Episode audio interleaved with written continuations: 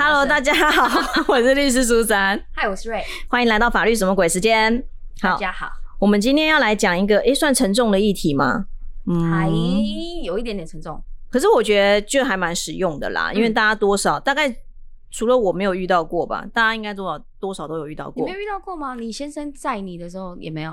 哦，我们很少在晚上出门，好，就是一个很 宅很腐的两个人这样子。对，我们就是要讲一下，因为最近刚好新闻有出来啊，就是。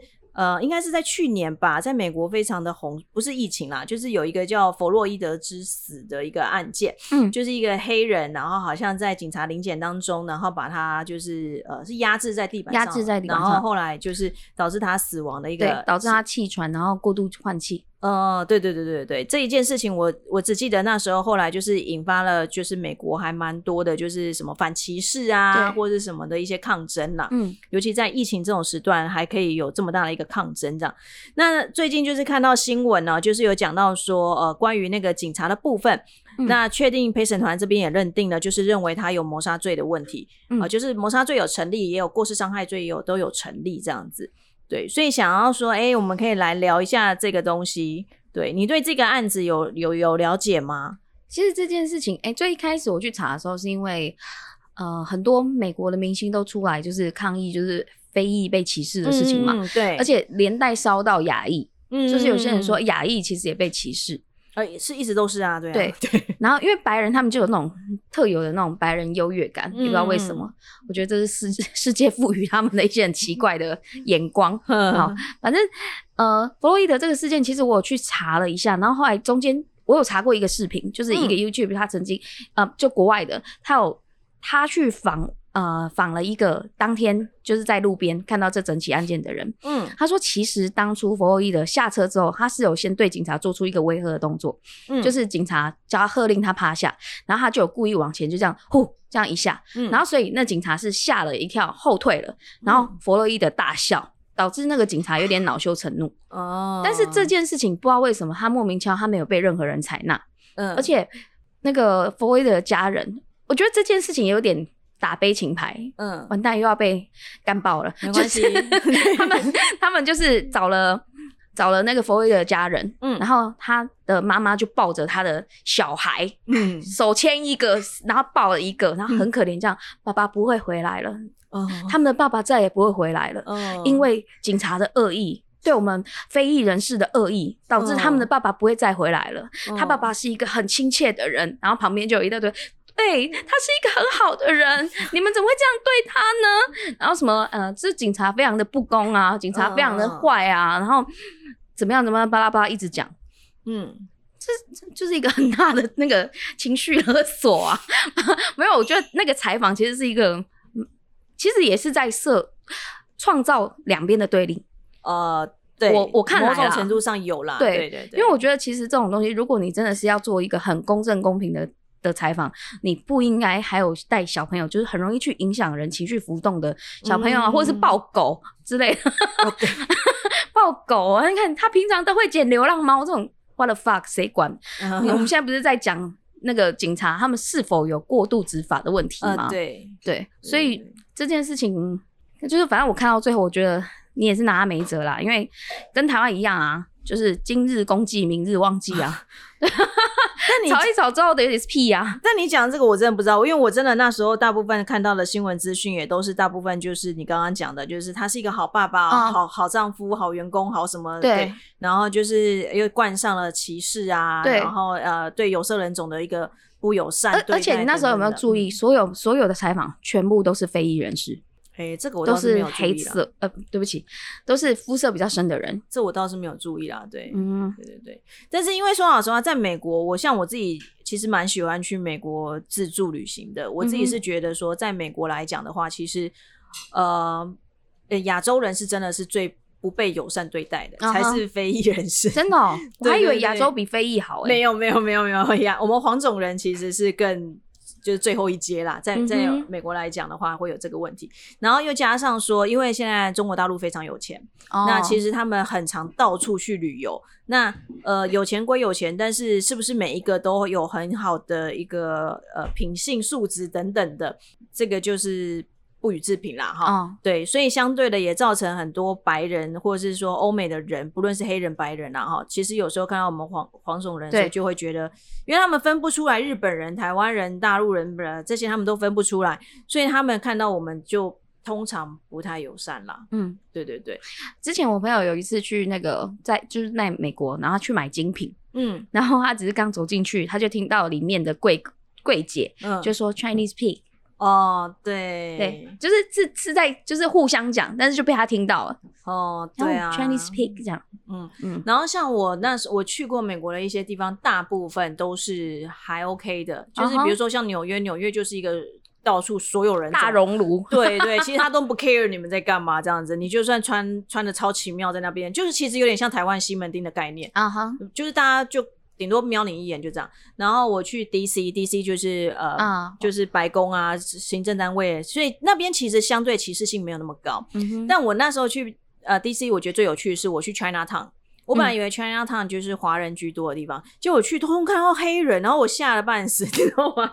因为其实 Africa Town 就是就是因为黑人大部分其实他们都蛮高蛮大只之类的，然后而且他们的英文我觉得讲的超快。对你有时候就会讲哈你在讲什么这样子，然后你就会对于不熟悉，你以为 rap 怎么来的？呃对，就是会有点害怕的感觉。然后还去过 Las Vegas 跟 LA，那 Las Vegas 跟 LA 其实基本上他们的华人是蛮多的，所以就也都还好。那像人家就跟我说，你去什么呃，比如说中部。呃，什么德州之类，那有些地方它的歧视性可能就比较高，但是我目前还没有到那边旅游过了，所以就还不清楚。这样，德州有电锯杀人魔，我超爱看的哦，没有，对我都很喜欢看一些很奇怪的片。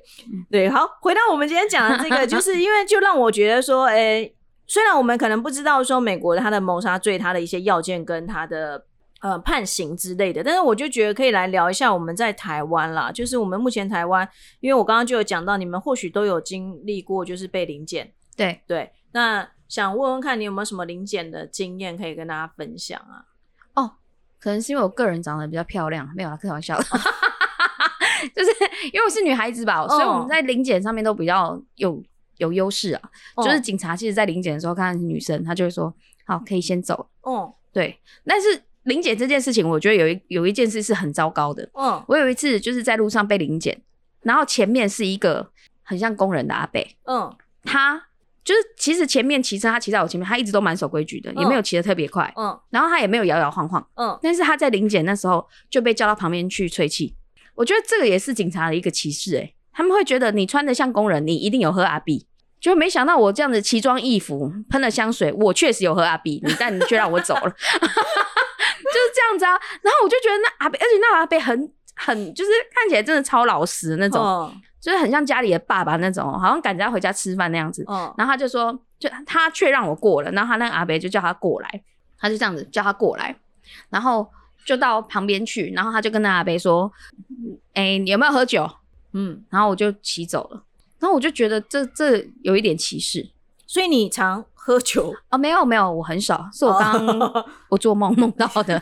OK，我是有朋友很可爱啦，他说他有一次被临检，就是被叫到旁边停车，然后吹气什么，是因为他那一天骑车超蠢的，他就是脚被蚊子叮，然后他就一直在那边抓痒。然后就是可能左脚在这边抠右脚之类那种，然后所以他车子就一直晃来晃去，然后也因此 就是警察看到以后就觉得他会不会在酒驾，所以就把他叫到旁边去，然后就叫他吹气。但是其实他真的只是因为脚被叮了很痒，嗯，那我就觉得超蠢。然后他也曾经就是有喝酒骑摩托车，但是反而没有被抓去临检，因为他就是看起来很学生妹的样子，然后就是觉得啊学生很守本分啊，什么乖乖的，就就就这样让他过去了这样子，对。所以，因为而且其实像早上有时候你去上，就是像我们来上班的时候，有时候路上也会有警察在大一点的路口，就是走过来，然后就跟你讲说催一下。有，我前阵子有听过类似这样，就是说有人超衰小的，就是他。呃，他可能就是晚上喝酒，喝到很晚，对，所以他就可能没有回家，或是住外面饭店之类什么。然后他就想说，那他早上再直接去上班，或者要回家。那你的当然还会一身的酒气，可是其实你可能根本就已经没有喝酒，但是你的那个可能酒精浓度还没有完全散掉。然后没想到一大早居然会有酒驾临检，对，然后就这样被抓到了。而且你知道，他就是警察会说催一下。通常也都是找那种工人型的阿伯。我就心里想说，工人型的阿伯没喝这么早，好不好，大哥？嗯，这很难说，这很难说。对对对对啊，难说。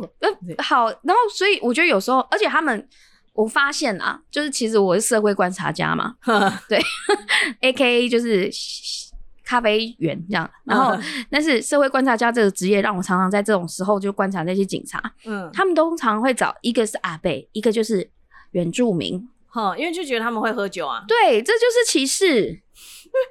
我是前阵子有我的当事人是说，呃，他就是打电话给我，其实我不太想理他，因为那是晚上。但是好吧，基于我人很好，那天心情可能也不错，我就理他一下。他就跟我说，警察要临检他，然后一直要叫他开后车厢这些什么的。他说他可以不要吗？我说可以啊，你就要拿搜索票啊。嗯，对，所以就是要跟大家讲说，基本上啊，其实临检来讲哦，我们临检警察要盘查，原则上，嗯。原则上，他只能用目视的哦，是哦，就是他只能用看的，好，最多最多他可以用拍的，就是去拍你的，可能他觉得衣服对，可能你是不是藏了什么东西什么之类，他可以用。你是不是藏毒？为什么胸部那么大？这样子可以吗？这是性骚扰了吧？对吧？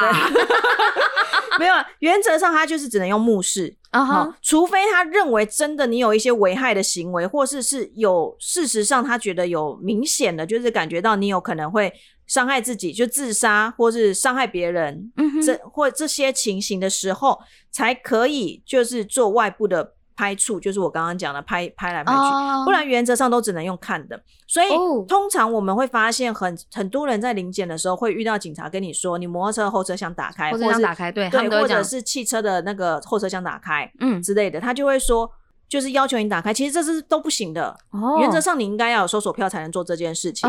而且我觉得警察还蛮呃，不要说所有警察，就是有些警察他可能会还会跟你讲一句说。啊，就开一下又不会怎样，我们只是看一下。你这又没有做坏事的话，有什么好不敢开？他就会用这种口气去跟你讲。但是他们有时候是很凶、很强势的，他其实不可以这样。对，原则上他是不可以的，因为真的，除非你有警，就是有明确的可以判断说，呃，可能有什么危难、危害之类的，就是有明显的一些状况的时候，你才可以去做这些事情。不然，原则上你就是只能看。哦，对，当然，如果说现场已经有真的是，比如说有些通缉犯，他就会闪躲啊，这是很明显的，就是你可能有涉及到犯罪等等的，或者是说，呃，真的就是我刚刚讲的，事实上你就是造成了危害，嗯哼，这种情况下才可以去做一些比较。更积极的不是只有看而已的这个动作，对，所以通常来讲，我们也会说，一个警察的临检，大部分他要先一定是穿制服嘛，再来要跟你表明他的身份，那他要跟你说要干嘛之类的。那通常来讲的话啦，一般我都会说，如果他只是看那个，你就配合他嘛。可是如果他要做更积极的东西，其实你是有权利说，呃，我不要啊哈。对，那。有权利说不要的话，那当然他也有可能就会跟你说。对，我想起来了，他会说后车厢打开，然后你就说我不要，他就会说你这样是妨碍公务。呃，对我就是要接下来要讲这个部分，就是说基本上我们会认为说妨碍公务，如果说真的他是在跟你讲妨碍公务罪的话啦，嗯，好，这个部分其实他在要件上也会有一点问题哦，因为基本上我们会认为说你妨碍公务罪的话，你要有一些可能是有一些强暴胁迫的一个手段啊哈，好。就像我们有时候会说什么，呃，你可能在警局或是在哪里，呃，你可能已经跟警察有一个拉扯了之类的什么的，那个我们才会认为说，哦，有可能会有妨碍公务。你只是消极的不配合的时候，其实是不会有这个问题的。哦，原来是这样。然后，而且在这边就是要跟大家讲说，的确啦，他有可能，呃，会在因为你都不配合的一个状况下，那他可能会把你滞留三个小时。或者是说，呃，依照社会秩序维护法去罚你钱，对。但是这些东西来讲的话，原则上，呃，都是算是行政的罚啦。你你当然可能被他留下来了三个小时，或者是说你被他罚钱，那这个你就要跟他说，你不接受这个就是盘查，你有异议啦，好，要要他要开一个异议的单子给你，嗯，好，那之后你可以去做行政的救济，只是啦。嗯，大部分的人不想浪费那个时间跟他耗在那边，跟被罚钱，嗯，所以大部分都还是会配合。对啊，对，因为你看，你跟他说你不让他做这些事情，你觉得他这样临检是不对的，那你要去填写一个什么实施临检盘查的民众的异议记录表。去写这个东西。那写的这个东西只是让你有一个证明，你之后可以去救济，但是你现场还是要被他临检这些啊。嗯哼，对啊。那基本上大部分人都会屈服啦。好烂哦。对，基本上是没什么屁用的。可是我们基本上在盘查临检的部分，也不可能就是呃像美国那个那么的啊啊暴力之类的，因为。基本上，美国他在警察的自卫的这一块来讲，他们的权利其实是蛮高的。只要你真的觉得当下有危害胁迫的情形下，你可以做一些防卫的动作，是可以开枪。对，在美国好像是可以做这些事，但是在台湾我们真的没有做到这么多啦。哎，可是上次哦，我上次有看一个那个一个警察，就是反正就是某一次，因为一个就是对方要冲撞他，所以他就开枪，然后就把那个人打死了。嗯，然后从这次。从这件事情之后，他就一直开庭，一直开庭，就刚开了好像三到四年，然后他的人生就这样毁了。他说他的家人，就是除了他的家人之外，全部呃不，他的家人全部都在外面受指指点点，然后所有的就是那时候媒体啊、舆论啊，都对他很不利，就说他开枪用的时机点很很错。如果时间重来，他不会再开枪。不是应该说，我觉得在台湾警察真的有时候。很可怜哎，你要说他很可恶也有，但是他有时候也很可怜。对，因为他说当下那个人已经开车要冲撞他了哎，对，而且前面已经就是好像已经有冲突过。因为我觉得这有时候也是媒体造成。我今天如果开枪，然后社会大众觉得我这个动作不对的时候，就会像你刚刚一开始讲的那个弗洛伊德的新闻的那一类的，是有点相像的。那新闻媒体可能就会一直开始说啊，你警察用枪不对啊，什么之类的。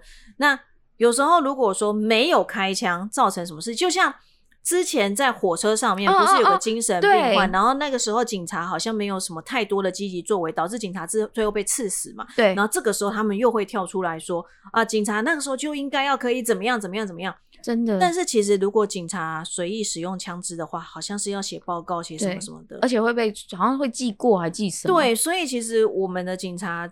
我会说，有时候真的很可怜，但是有时候又真的很可恶啦，都有啦。对，盖虽小，呃，所以也有盖可恶啦。所以 其实现在人好像很多人都不喜欢自己的女儿嫁给警察。对，这个也是。但是因为就是其实我我看的那个警察，就是有点像是他就是已经这个案件一直缠送，然后后来就是有媒体记者去采访他。然后他说，他从事情发生之后，因为就一直开庭，所以他就有点像是被半强迫退休。嗯，然后每次就去负责开庭。他说这件事情这么久了，然后他永远都记得他那天开完枪之后那个人看着他的眼神。嗯，对。然后他说他其实也不是故意要打死他，只是他先。就是其实他台湾警察在训练上并没有那么的严格，所以他们其实开枪并没有很准。